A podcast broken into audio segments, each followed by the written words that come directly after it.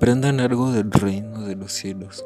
Un propietario salió de madrugada a contratar trabajadores para su viña. Cuando vio a algunos, les dijo, ¿Les gustaría trabajar para mí en mi viña? Les pagaré una moneda de plata al día. Los trabajadores aceptaron y fueron enviados para su viña. Salió a las nueve de la mañana y al ver en la alameda a otros que estaban desocupados, les dijo, Vayan ustedes también a mi viña y les pagaré lo que sea justo. Salió al mediodía y luego a las tres de la tarde e hizo lo mismo. Ya era la última hora del día, la undécima. Cuando salió otra vez y vio a otros que estaban allí parados, les preguntó, ¿Por qué se han quedado todo el día sin hacer nada? Contestaron ellos, porque nadie ha querido contratarnos durante todo el día. Vayan ustedes también a trabajar en mi viña. Al anochecer, el dueño de la viña le dijo a su mayordomo, Llama a los trabajadores y págale su jornal, empezando por los últimos y terminando con los primeros. Vinieron los que llegaron a la última hora a trabajar y recibieron su moneda de plata. Cuando llegó el turno a los primeros, pensaron que iban a recibir más, pero también recibieron una moneda, por lo que protestaron. Estos últimos apenas trabajaron una hora y los consideras igual que a nosotros.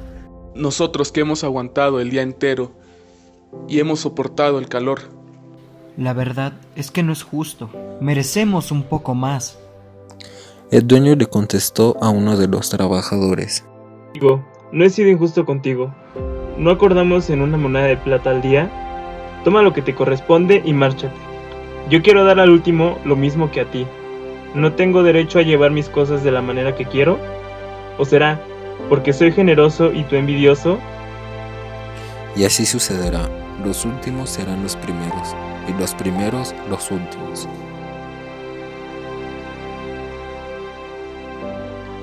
¿Qué tal?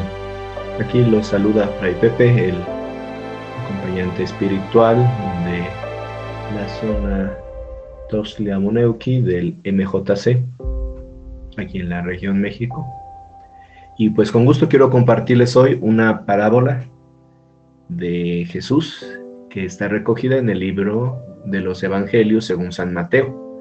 La pueden encontrar en Mateo 20, capítulo 20, versículos del 1 al 16. Entonces vayan por su Biblia o ahí en línea, busquen una Biblia online y pues bueno, eh, revisen este Las parábolas son pequeñas historias basadas en la vida real, por supuesto, pero en las cuales Jesús quiere expresar ese misterio que es el reino de Dios, que es el reino de nuestro Padre, que nos ama y que busca siempre lo mejor. Entonces siempre hay que pedir la luz del Espíritu Santo para entenderla.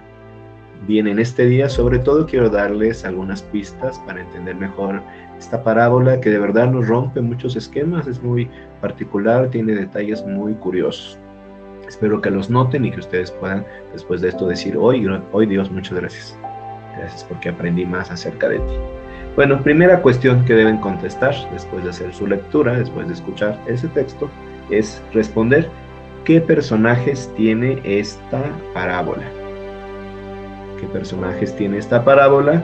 Y también, bueno, dentro de esta primera pregunta, decir cuál te gusta más, cuál se te hace más agradable, con cuál te podrías identificar en algún momento.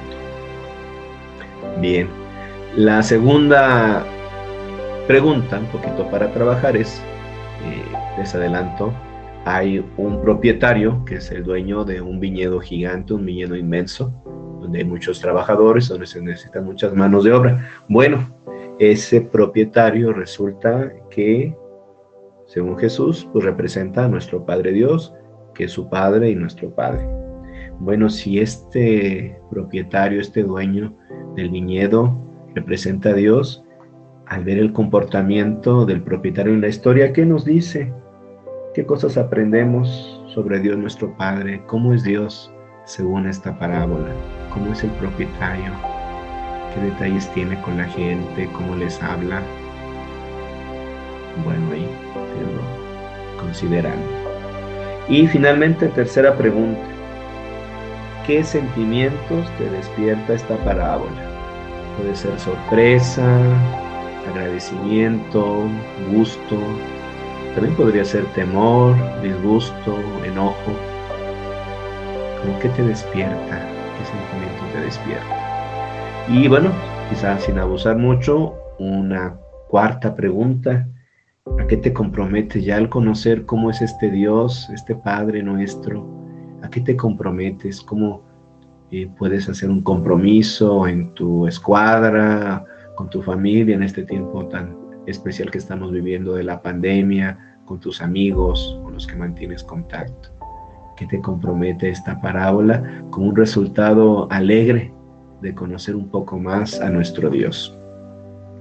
Bien, pues ahí están esas preguntas para que vayan avanzando y bueno, pues estaremos en contacto. Les dejo la bendición y un saludo muy cariñoso.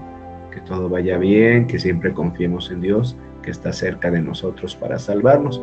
Les dejo la bendición, que el Señor los bendiga y los guarde de todo mal, en el nombre del Padre, del Hijo y del Espíritu Santo. Amén. Piensa, reflexiona y busca dentro de ti para encontrar la respuesta. Conteste estas preguntas.